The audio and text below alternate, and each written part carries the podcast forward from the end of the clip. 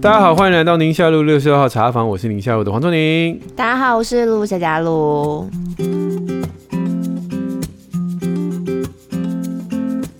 今天我们 Q&A 主题有性教育，嗯，有好胜心和路跑的配备。然后路跑的配备是吧？路跑配备想问你，你也能够回答啦。路哦，没没没没，我这种菜鸟怎么可以呢？上次被你诓去录那个跑步不要停。哎、欸，你去录了？我去录啦。怎么样？好玩吗？最后还要唱歌哦。啊，对对对，我那是他们节目的彩蛋，你可以选择跟他一起唱或不要唱都可以。他们想要唱什么？你不是去了两次吗？那你两次都唱什么歌呢？我忘记了，反正他们就会，忘记了，嗯，他们就会在节目一边录，然后他们的那个亚当就会一边想说今天可以唱个什么歌这样。对，因为我最后是唱宁夏宁静的夏天，然后我想说 这首歌怎么还轮得到我来录呢？你不是夏家录前面两次就唱掉了吗？没有没有，我都不是唱那个的。哦，没有是吧？哇，你唱这首啊，好梗哦，就是宁夏路啊，宁夏哦，宁静的夏天。哒哒哒哒哒。好，不过我们这个路跑的配备放在最后了，我们先聊第一位性教育，性教育，哎，对，露露的问题哈。哎，真的是露露哦。对对对，露露不是露露，是露露。对对对，梅花鹿的鹿。对对对。好，他说呢，小孩各阶段能够分享的性教育内容，到底要到什么程度啊？那他写到说是，我只知道说婴幼儿探索时期，爸爸妈妈呢先可以告诉孩子，就是他摸的这个部位是叫什么名字。那到幼儿园的时候，可以教小孩，你衣服穿起来的地方就不可以随便让人家去碰到、去抚摸。大班的时候呢，就想要教说，想舒服的话，要先洗手尿尿，然后要在没有人看到的地方才可以。那接下来小孩是上小一，那应该是小男生嘛。小男生之间就会不顾场合，互相露给对方 看。妈妈不知道怎么办，然后爸爸也没有说什么，只能假装镇定，然后跟孩子说不可以摸对方，还有被对方摸，就这样子。那虽然小一，而且妈妈现在还在这个关卡，就已经一直在想说，那接下来到底应该要怎么教呢？还有更进一步的，例如说像传染疾病啊，哦，或者是更深的，你知道，或者是更尴尬，不知道怎么启齿的这种。要什么阶段、什么时候跟孩子解说、跟引导会比较好啊？他还不止问这个，还说包含像抽烟啊、喝酒啊、毒品啊这种。那孩子越来越大了，每个阶段所吸收到的词，爸爸妈妈到底是要怎么接招？要分享到什么程度呢？这样，这是今天我们这一集就要讲完的。这好难，今天可以讲一辈子吧。还有抽烟、喝酒跟毒品。对啊，哎、欸，抽烟我们才刚录一集烟害防治的。对对对对对，嗯、但是。我觉得那一集比较多的在身体健康的部分，我觉得未来可以再做一集，就是心理上面怎么跟孩子沟通。如果发生抽烟、喝酒，或者是甚至是毒品，甚至，嗯、我觉得这整段留言有一个最重要的字是他做对的，就是假装镇定了。哦，假装镇定，这做对了。我觉得对对对，就是如果你发现你孩子在抽烟，发现你在喝酒，发现你在这个有用毒品，或者是发现你的孩子。在互相露给对方看，对，露给朋友看，露给对方看，假装镇定，我觉得是最重要的哦。然后先消化一下那个情绪，然后甚至、嗯、甚至假设你真的不太知道该怎么做，你可以先上网查，对，打电话咨询哦，然后或者是先看书看文章，然后再去跟你的孩子沟通，在杏仁核没有被聊起来，就先稳定一下自己啦，不要在有情绪的状况之下。对，因为这是不急嘛，因为。他今天露给对方看，就当下稍微哎呀，这个不礼貌，然后事后你还可以跟他沟通啊，讲还要可以讲很多次，不是说那一天给他看就会尿尿掉下来或什么，不会嘛，所以就不是那么急着必须要立刻处理的事情，对对对，嗯嗯。但因为他问的是小男生啊，就我很好奇，小男生真的在小学低年级就会这样互相给对方看吗？我不知道，我们家没有小男生哎、欸，你们男生是这样的吗？我没有这种经验过。但是我有听过别人有，但也很少哦。嗯，我觉得很少，但是有，那也没什么。是因为好奇，对不对？就是我的长这样，你的长怎样那种感觉。对对对对对对，好奇而已。我常常觉得我们在这些性教育的的话题上面会失焦，就是你一直会往性那个方向去。对。但其实那个叫身体教育吧，跟性是没有关系的。其中一部分。对啊，对啊。嗯，那。它跟我们的社会文化啊，跟什么都有关系。这就很简单的，就比如说小女生，然后在游泳池旁边，然后啊换泳衣，那你觉得这样是 OK 的吗？这个其实跟社会文化有关吗？因为没有任何性的问题，就孩子的肉体也可以这样子在公共场合裸露嘛？是不是？就以前的小孩都可以啊，穿开裆裤不跑来跑去嘛？哎、欸，我以前在大陆出差的时候啊，就有看到比较乡下的地方嘛、嗯，然后那个孩子真的就是穿开裆裤，然后我记得天气还蛮冷的、哦，所以他就是真的就是尿尿露在外面，嗯嗯，然后就在大街上这样走。对啊，对啊，对啊，在路上尿尿的什么的，嗯、对对对对对，真的这样，我一看到说哇哦，嗯，对啊，这是文化的问题，所以你今天教孩子说，哎。这个不可以给，这个不可以给他看什么？那是因为这个文化知道未来渐渐这个事情是不允许的，是不礼貌的。我们趁小的时候让他熟悉这个社会运作的方式，所以这跟性一点关系都没有。哦，所以我倒觉得有几个点啦，就是身体的教育。然后还有保护自己哦，因为有一些奇怪的人哦，奇怪的叔叔、奇怪的阿姨，那就要保护自己的部分。对，哦，然后尊重他人的部分，就是你自己露给别人看就算了，然后强迫人家露给你看，哎，这是不尊重他人哈。对。然后最后真的到了青少年，开始有一些哦，这个两性之间的吸引力有想法，然后开始那也是尊重他人啊。对对对对，然后开始有一些性病的啊，我的这个教育啊，或者是啊这个避免怀孕啊等等这些事情。所以好像不能混在一起谈哦，对吧？哦，这个是我我比较想要让大家每次讲到这个话题的时候，都会搞不清楚自己在问什么。那我们今天这位露露，你的孩子年纪还小，所以我觉得现在是前半段，前半段就是、嗯、就是身体教育，然后这个爱自己、跟尊重他人、跟保护自己。那我觉得这个是有顺序的。所有的如果一路往下延伸，所有的性教育，我觉得顺序第一个就是当你的孩子可能还在学龄前的时候，第一件事情是先有安全的依附关系。我也觉得很多人不晓得这件事情跟性教育有关，其实非常有关系。跟你的孩子建立一个安全的依附关系，他在你身边可以跟他很安全、很安心，是被尊重、被同理的，他将来才会长出尊重他人、爱自己的能力。对对，所以学龄前你的性教育不是说一定要告诉他，你你要告诉他，我也不反对啦。说小孩，比如说 baby 哪里来的啊，精子卵子怎么接触的啦，然后就是我觉得这是很个人家庭的决定。你要让你的孩子提早知道这件事情，我也不反对。你要跟你的孩子说，我长大以后再告诉你，我也不反对。因为我觉得在学龄前这件事情不是那么重要。对对，好，那但是那个安全依附关系是最重要的。当他。在这个地球上 感觉很安全，大大脑很稳定的时候，他才会爱自己。那有了爱自己之后，才能长出尊重他人能力。嗯，我就说，哎，今天这个人家不喜欢，你就不要碰人家。那你就想说，那我不喜欢，你还不是这样打我？对，凭什么我不喜欢的时候，你们都会这样对我？那别人不喜欢，我就要尊重他？哪有这种事？对，所以这种同理感是长不出来的。所以先是被同理。先是被尊重，那他觉得，哎、欸，哦，果然每每一个人都是己所不欲，勿施于人。那这个能力长出来，你才能教他说，所以别人你也不可以随便乱掀人家裙子啊，不能乱拉人家裤子啊，不能乱拉人家。假设有有小女生，不能乱拉人家内衣啊，哦，这些都是尊重他人的，这这是这是这样子慢慢长出来的。好，那既然正常的社会是爱自己又尊重他人，那再来接下来你就要懂得保护自己。好，因为有些人他不尊重你。你不能屈服，你要抗拒。比如说，你不喜欢人家这样摸你，那么你就要告诉他，我不喜欢。不能因为他是老师，不能因为他是叔叔伯伯，不能说他是因为他是一个有权威的人，然后你就然后我就不敢讲。对，因为爱自己、尊重他人，这是不是的价值，所以你要勇敢的对抗，勇敢的大喊：“这个人不是我爸爸，这个人不是我妈妈，我不喜欢你这样碰我。”然后你要逃跑。对，OK。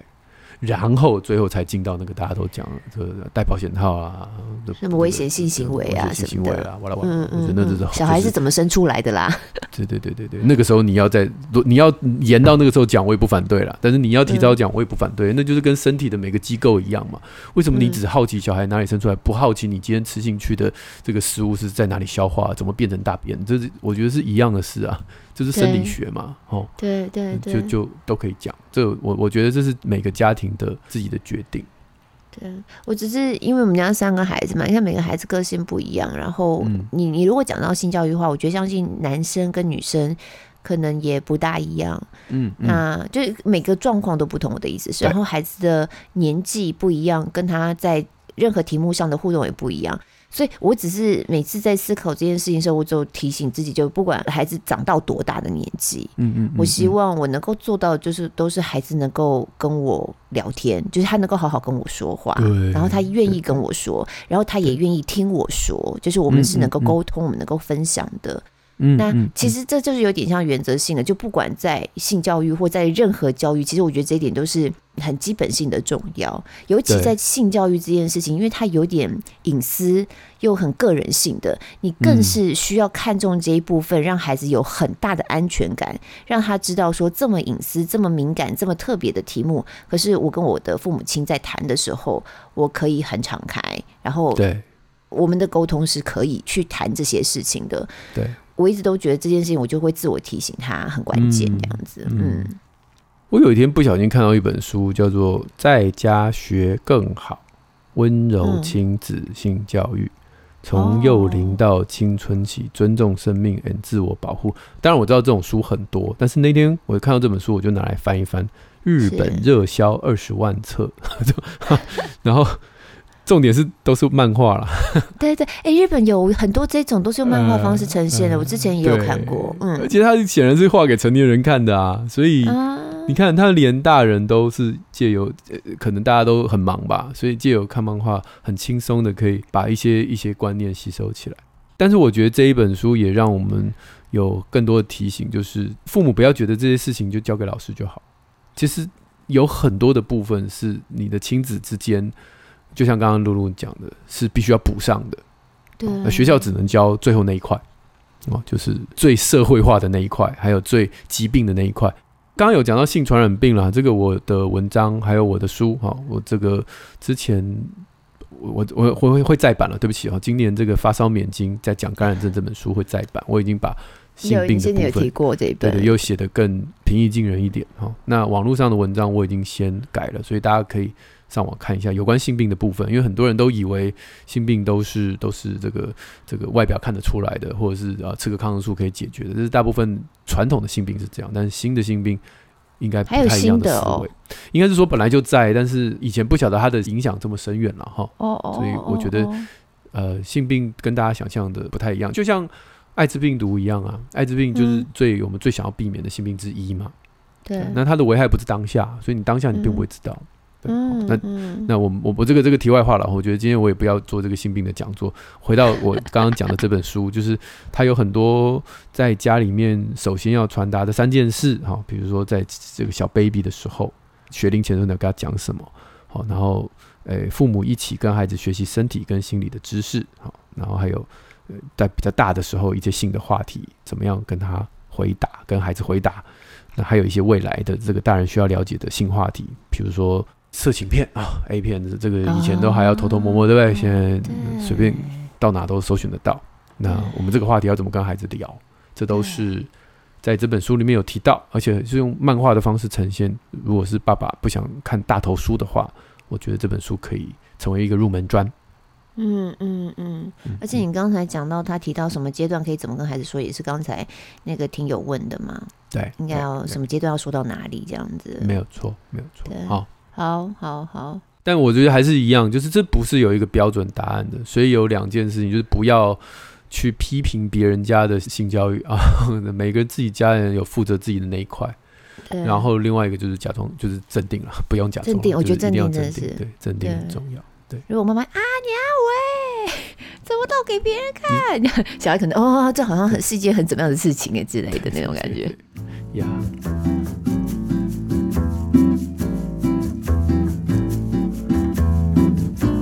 好，下面这位 Sylvia，她说自己家的女儿是四岁，儿子两岁半。那姐姐呢，好胜心很重，什么都要第一。一开始会以为说，因为弟弟嘛，所以要争宠，要抢先。后来发现很多事她都特别想赢，嗯、玩游戏呀，什么都一定要赢这样子，嗯、而且不管什么游戏都想要赢这样。嗯、那就想问问看，这要怎么教呢？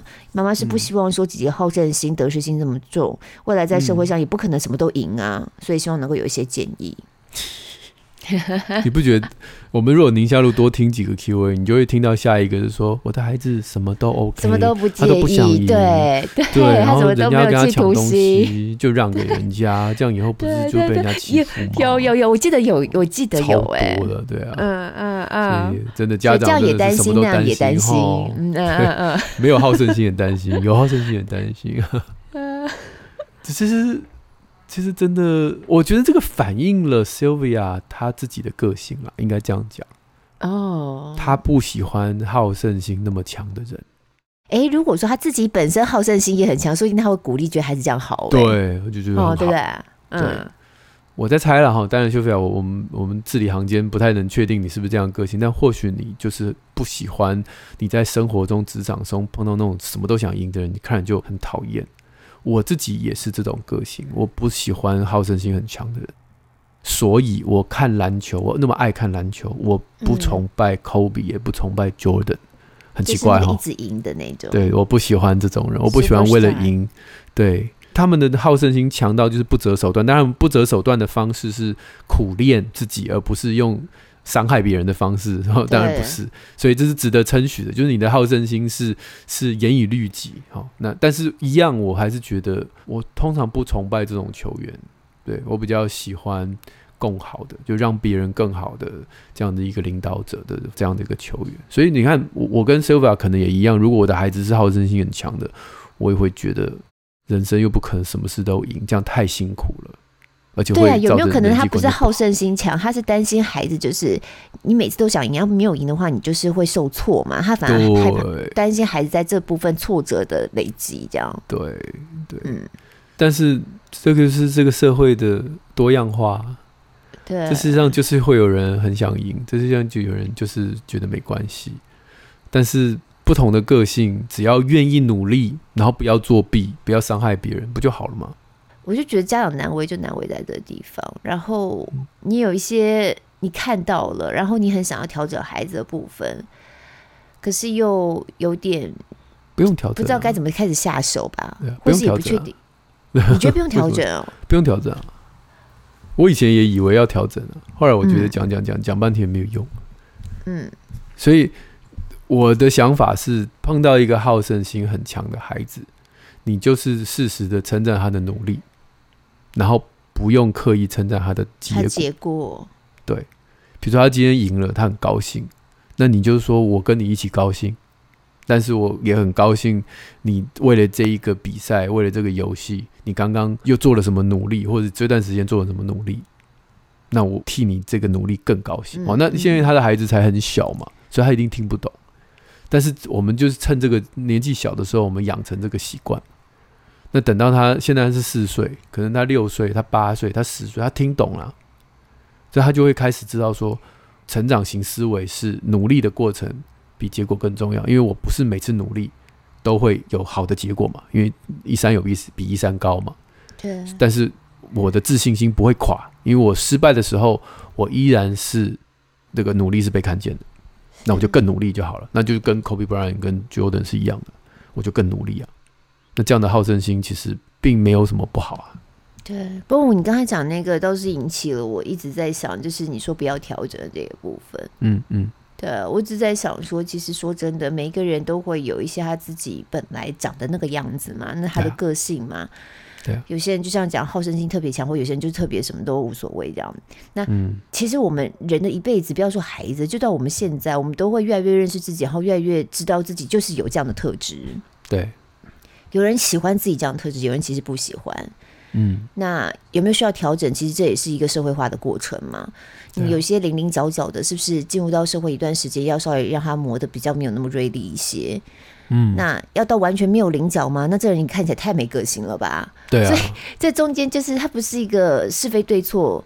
非黑即白的，对，我觉得它就是一个光谱嘛，就是你要在它在光谱落在哪个位置上。可是我们人的一生都是在这光谱上面移动嘛。对，你刚刚在讲不要调整这四个字，其实我有点被嗯，不要调整这样，不要调整吗？那我感觉。可是你实际上在想，我们其实一辈子，当你越来越大，你会有自己的意识，想要调整什么或不想要调整什么，这个都是人生一辈子的课题。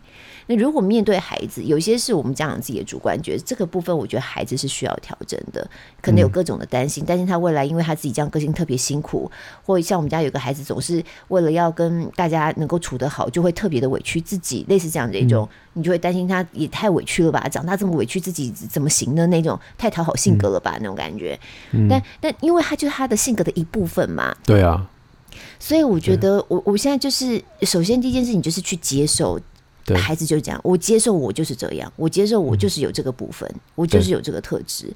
那我如果不喜欢的话，我每一次这个特质出现的时候，我都会得到一些经验值，然后去发现说，哦，我这个特质会导致是一些比较倾向会出现什么样的结果。那这经验值慢慢累积之后，其实那个调整就在每一次的经验累积，然后我下次再碰到同样的事情之后。上一次经验累积了这么多年了，总是会有一些留下来的，然后就开始调调调调，然后就会进行一辈子的调整。那这我自己，那我们对孩子，我觉得有时候也是同理可证，就是你你看到孩子有些东西，你你会有一些担心。那在他还年幼的时候，你还能跟他聊，或是你还有机会，你想要微调，我觉得顶多也就微调了，因为人的个性真的很难，除非他自己非常有意识或非常有强烈的意愿，他觉得他这真的不行，他一定要。对，因为我说不要调整的这个概念，比较像是我我给大家一个想象的画面，就像是一盆向日葵好了，嗯，然后你看它长的方向不是你想要的，嗯，那你做的事情是把它的那个茎直接歪过来吗？还是就是把它掰歪吗？那它就死了啊。对，所以你真的看它长的方向你不喜欢的时候，应该是调整花盆的角度嘛？角度对。然后让它慢慢再长回你想要，就是它既然是向日葵嘛，所以它就是一定阳光在哪它就往哪嘛。所以我觉得用调整或矫正的方式，就有点像你在把那个向日葵的茎去掰歪、去去硬掰、去硬硬扯、硬剪，然后它就死了嘛。所以没有必要。我们的是顺着它这个向日的个性，然后我们去转换那个对转换花盆的方向。转换阳光洒进来的角度，这我的想法是不要调整的意思是这样，就不要去动那个，而是去在旁边用你的温暖，或者是用你的环境去慢慢引导它长到一个很挺拔的状态。对，但我的想法就是说，其实有些事情是一辈子的功课。对，那我们家长面对孩子，孩子也有他自己一辈子的功课。对对，所以我们能够做的就是，顶多在他每一次。嗯，有一些不好的经验的时候，他受伤的经验的时候，嗯嗯嗯，你可能就是在这个时候跟他聊，然后他等于也在累积他的经验值，对对对。可是他那个特质还是会在，可是因为他经验值从小开始一直累积累积，他会他会有连接，就是因为这样，所以那样的连接会开始出现，以至于等到他持续长大，持续都在调整过程当中，这个连接会帮助他。对，就像你这样讲的，他可能就微调，这个角度就开始稍微转一点，这样那种感觉。呀，嗯。不过就是刚才提到称赞努力而非成果，非非成果，这是 Carol Dweck 就是成长型思维里面两个很很重要的论点，然后就是你如果一直称赞他得第一名，比如说他很高兴啊，你也很高兴，你就说你第一名好厉害，很赞，很棒啊，你很聪明，那他以后就会作弊的几率就会增加，因为他要的是那个第一名。对对对对对，所以这个是一个副作用。哦，那如果今天一个好胜心强的孩子，我们更是要去称赞他的努力过程。但是我觉得也不要矫枉过正啊，因为我以前就很害怕称赞孩子的成果，所以我的小孩有一次很高兴说：“我只是考一百分哦。”我就嗯，然后就嗯，为什么不跟我一起高兴呢？反 应对对，哦，我还觉得我好像有点太太冷漠了，所以我还我后来有稍微我也要微调一下，就也不是说不能跟你一起高兴啦，只是说。多一点，在就是哦，你看，所以这次你的策略很棒，你的你的这个努力的过程哦，你花的时间真的好多，然后我会把它，我之前不是在脸书把他的笔记拍照放在我的，惊人呢，你们家孩子的笔记，就姑且不论他写的对不对，光是那个努力的过程是不是很值得？对、啊，写的密密麻麻的，嘿，真的，而且很工整这样子，老花还看不到呢，太 太密密麻麻了。太密密麻麻了，真的就是让他知道说我，我我觉得你这个努力过程我很佩服。嗯嗯嗯嗯嗯。好，我们赶快进展到第三题喽。对，因为我跟你讲，你在大家你知道很好笑，因为我们刚刚看到这个今天要录的内容的时候，我们就还嫌弃一下小编说，哎，今天录价会不会有点太少？然后小妹就说：“以我对你们的认识，你们每一题都可以讲。其实果然我们俩已经讲了很久了。好的，所以第三题你会讲更久，我来念吧。哈，这个 Minami Lai 他说：“露露你好。”而且你看，他只跟你打招呼，露露你好啊。这个黄医师，你讲我知道，因为他这个是发在我的私讯里面的，他在我粉专私讯里头发过来的，怪不得没有我啊。因为宁夏路更熟悉你，喜欢你爽朗笑声，欣赏你开阔的想法和生活观。我是一位忙碌的职业妇女，奔波于工作和家庭中，嗯嗯嗯，自己是个高敏人，容易焦虑，啊、容易急急急急急，身心都慢慢出一些状况，这 真是太少照顾自己了吧。真的，曾经我也有慢跑的习惯，可是跑二十分钟就停滞了。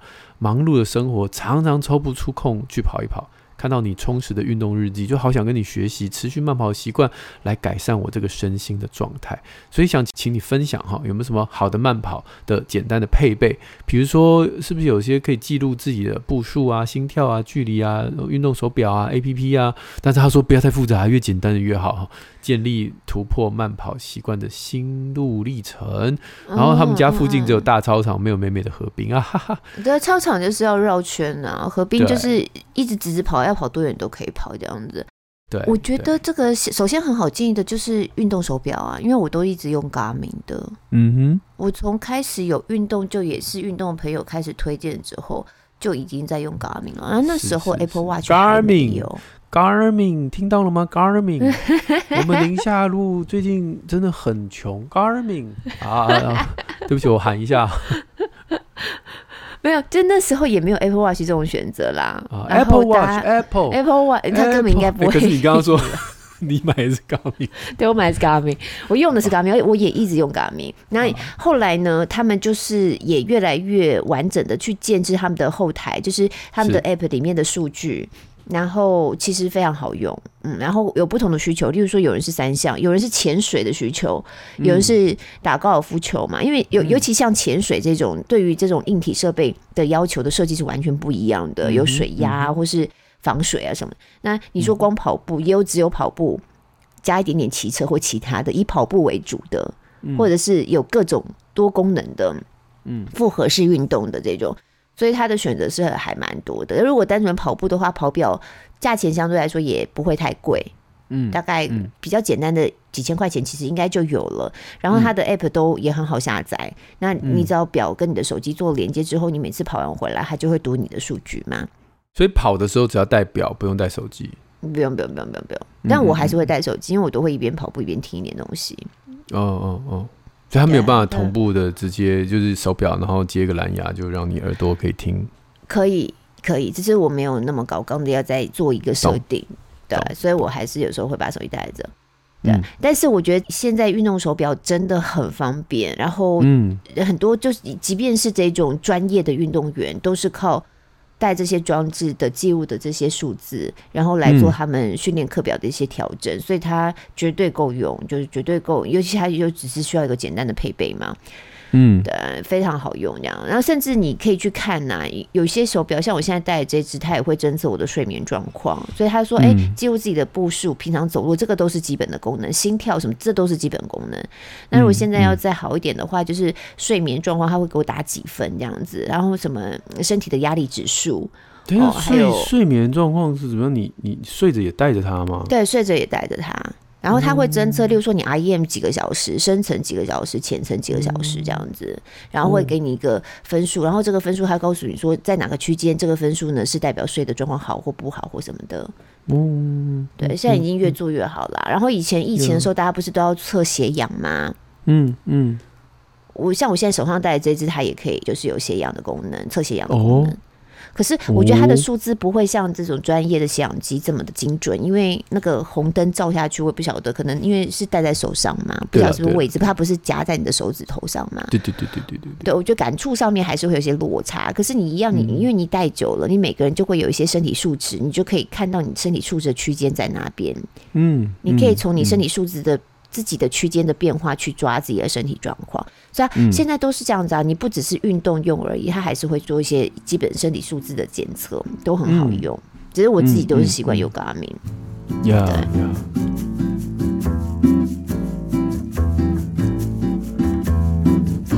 他他在讲到说自己真的是很焦虑嘛，然后也很忙碌，嗯、是职业妇女，有时候就想到我们好几次的呃节目做了，大家特别有回应的，也都是像这样子身份或主题，也像上次你看印象最深就是灵性主妇那一集嘛，对。对，职业妇女后来怎么样去做自己身份上面的转换，这样，然后很多时候就是啊，顾不了家，然后工作上又老是挂心的家里头的那种焦虑、很挣扎的状况，然后久了之后就开始，他不是说身心开始出现一些状况嘛？对，那确实，我觉得让自己不管怎么样留一点自己的 me time 的时间，然后你把这时间用在，例如说慢跑、运动。我实在是听过太多太多的例子分享，就是运动怎么样改善自己的身心状况。嗯、就他不只是说哦，我我健康啊什么的，而是连心理的稳定啊，这可能我觉得聪宁会更清楚。就是在运动状况，我们会身体会会有什么激素啊，或脑内啡啊什么什么之类的，它就真的是会帮助我们整个稳定下来。确实是身心状况改善都有帮助。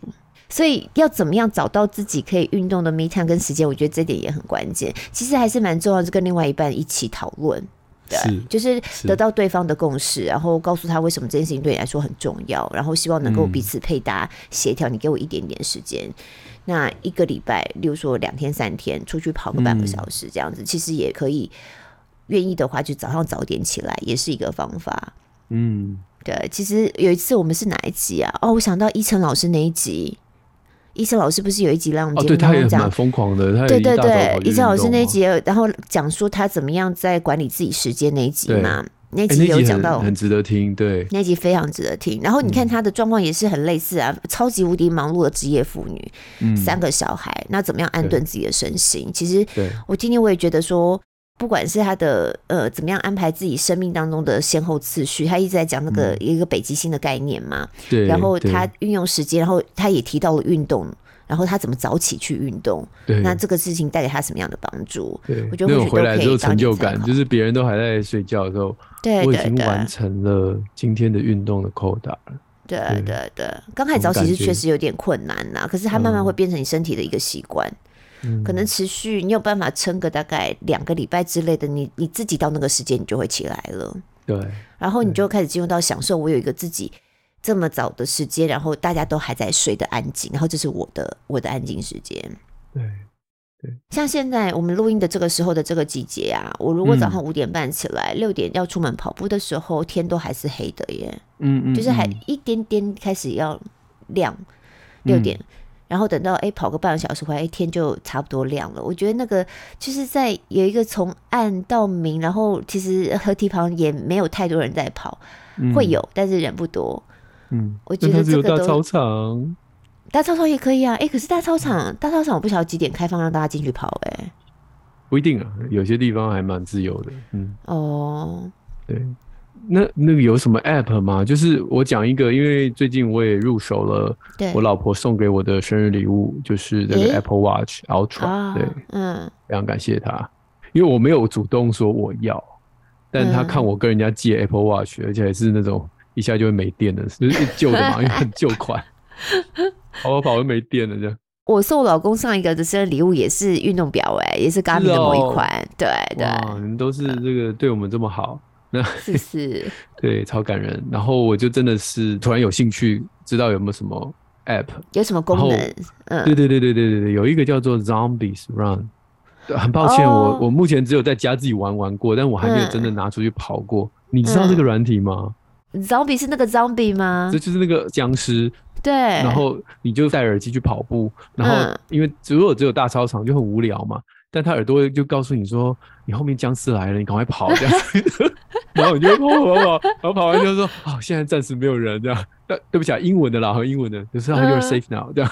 然后就那个稍微稍微喘口气这样，然后你就稍微喘口气。然后说：“哦不，怎么走吧又有什么故事？”然后你就赶快往那边跑。他就是要让你练间歇啊，突然冲起来。这个其实还蛮好笑的。哦，我不知道，这个或许可以。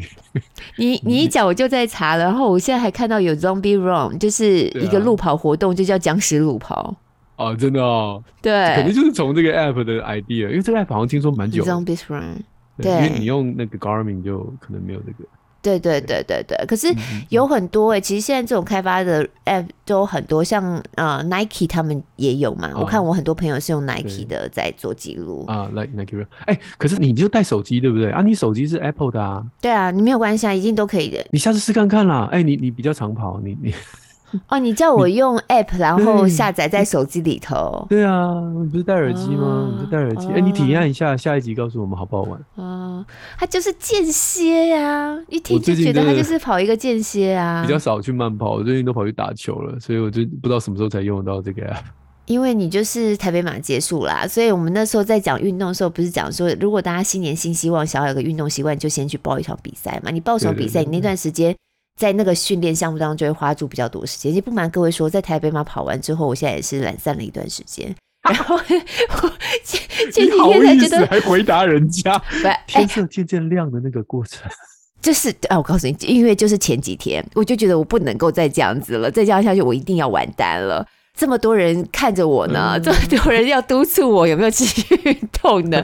我在外面老是嚷嚷的一直讲讲，然后我就那天就早上就起来。就是我讲的啊，早上一起来，然后出去外面跑的那个过程，就觉得哦，我好喜欢这个感觉哦。对，可是隔天我还想再早上起来，隔天就没有早上起来了，因为最 近因为搬忙搬家，有点累。大家一起努力，大家一起努力。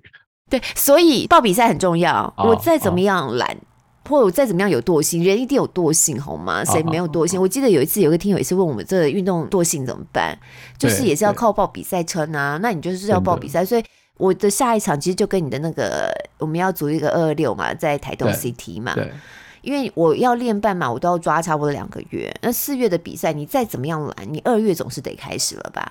可是你也不敢二月才开始啊，因为你中间如果说不训练的时间拉越长，你最后要 pick up 的痛苦的时间也会越长。对对。所以你还是得要。一起跑追火车吗？啊，对呀，追火车是。练的时候要告诉我一下。追火车是我把它放在要跑 CT 那个全马的一个以赛代训呐，对对对，对，也不是暖身，我就把它放在跑 CT 之前的一个训练的一个课表，把它当成一个课表，吃一个课表的感觉。嗯，没有，我只是要你提醒我，因为我搞不好会忘记，然后就没有练。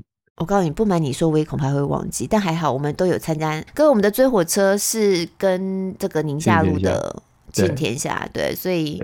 算是我们宁夏路追火车，我相信小编应该会不停的提醒我们，这么难忘记都没关系。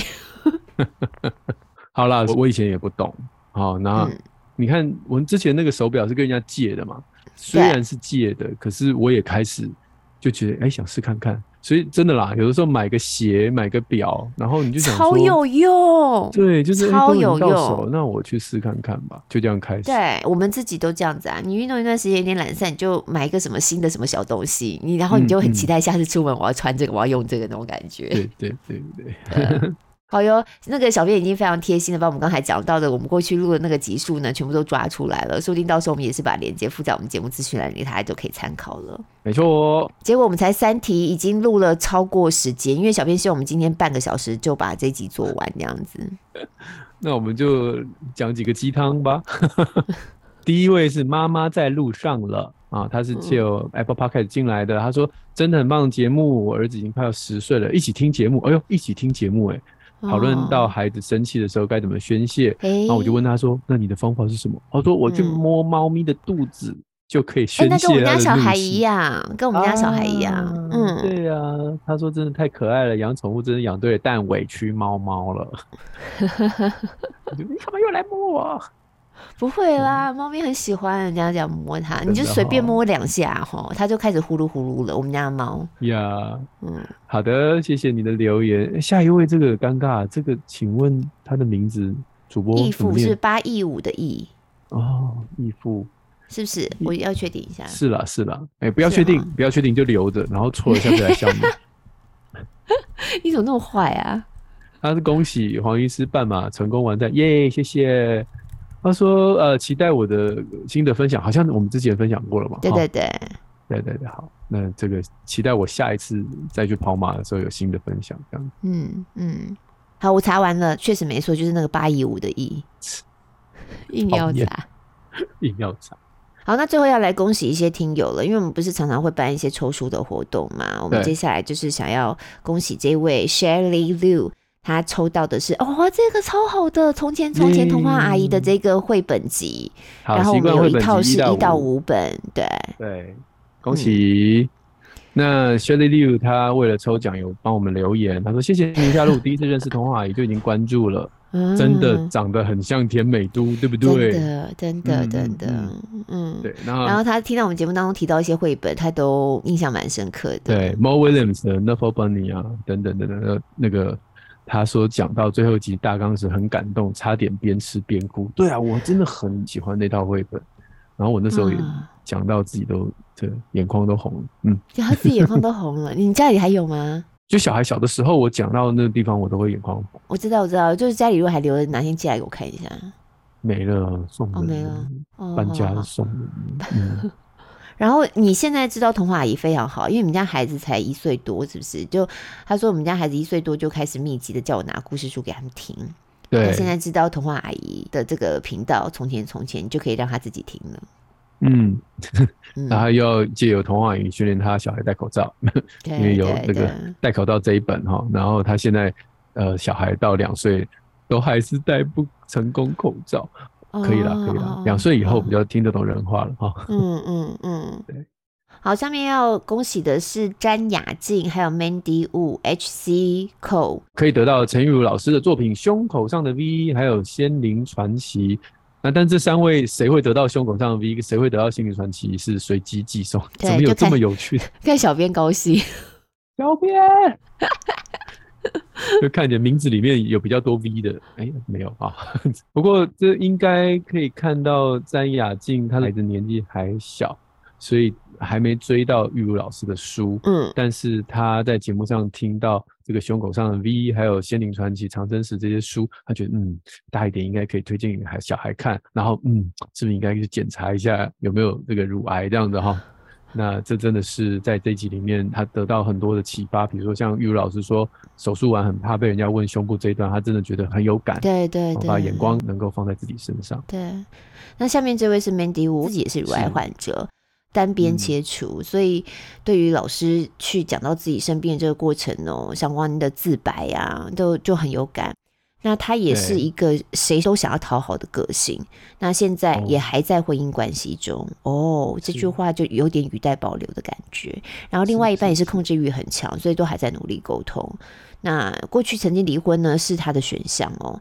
那面对离婚，就后面还有很多的，不是只是离婚，单纯离了就算了嘛。你后面还有很多其他的问题，经济啊、家人啊什么的，所以也非常佩服就玉如老师过去在面对离婚的勇气。那他就是听了我们的节目，我相信以他这样子的描述，他听了玉如老师这一集，应该是很有同感的。嗯，所以说希望自己呢，听宁夏路听着听着，我们有很多不同的切入的角度嘛，所以讲萨提尔啊。讲正念啊，种种的，那就希望自己也有足够的勇气，会说不，有心灵自由的一天。好，嗯，希望一起加油啊！嗯嗯。然后最后这一位 HC Cole，他本来买玉如老师的书要给女儿看，就自己看得更入迷啊。他 说跟玉如老师敲碗说：“哎、欸，养心怎么只有一集呀、啊？续集在哪里？” 好，玉如老师听到就赶快。对，我们把这个我们把这个问题拿去问一下老师，这样。对对对，好的，那这次没有抽到书的听友们不要气馁，我们持续会在社团举办抽奖活动或团购好物哈，所以现在赶快加入宁夏路的不公开社团，在 Google 或脸书搜寻宁夏路啊，就可以找到。好，那也可以参考我们节目简介的连接哈。对，那我们也是把我们今天有提到的相关的讯息啊，还有我们找出来之前那几期节目，我们都把它放在节目简介里头，大家可以参考连接。